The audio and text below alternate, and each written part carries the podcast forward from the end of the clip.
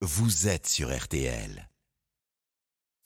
RTL Matin. RTL 7h08, la suite du journal d'Hortense Crépin, quand le pape crée la polémique en Ukraine. Après un discours tenu euh, devant de jeunes Russes, euh, c'était la semaine dernière où François exalte notamment euh, l'héritage de la Russie, ce qui n'a pas du tout plu à Kiev, qui l'accuse de glorifier la Russie, Sophie Jousselin. Oui, des paroles malheureuses de la propagande impérialiste. Le ministère des Affaires étrangères ukrainien emploie des mots très forts pour qualifier le discours du pape François. Ces propos tenus par le Saint-Père devant de jeunes catholiques russes réunis dans une église de Saint-Pétersbourg. Vous êtes les enfants de la Grande Russie. De la Grande Russie des saints, des rois, de Pierre le Grand, de Catherine II, d'un peuple russe de grande culture et de grande humanité.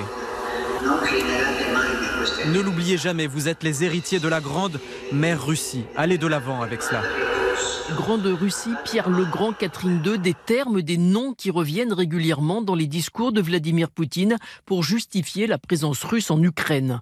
Le Vatican affirme que dans la bouche du pape François, ces paroles n'avaient pas la même portée que le Saint-Père souhaitait promouvoir devant les jeunes, ce qu'il y a de positif dans le patrimoine culturel et spirituel de la Russie.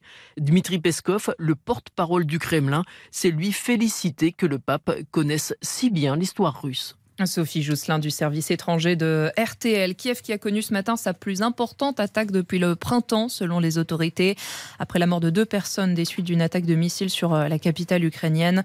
Dans le même temps, la Russie dit avoir détruit euh, en mer Noire quatre navires militaires ukrainiens qui transportaient au total jusqu'à 50 membres des forces spéciales.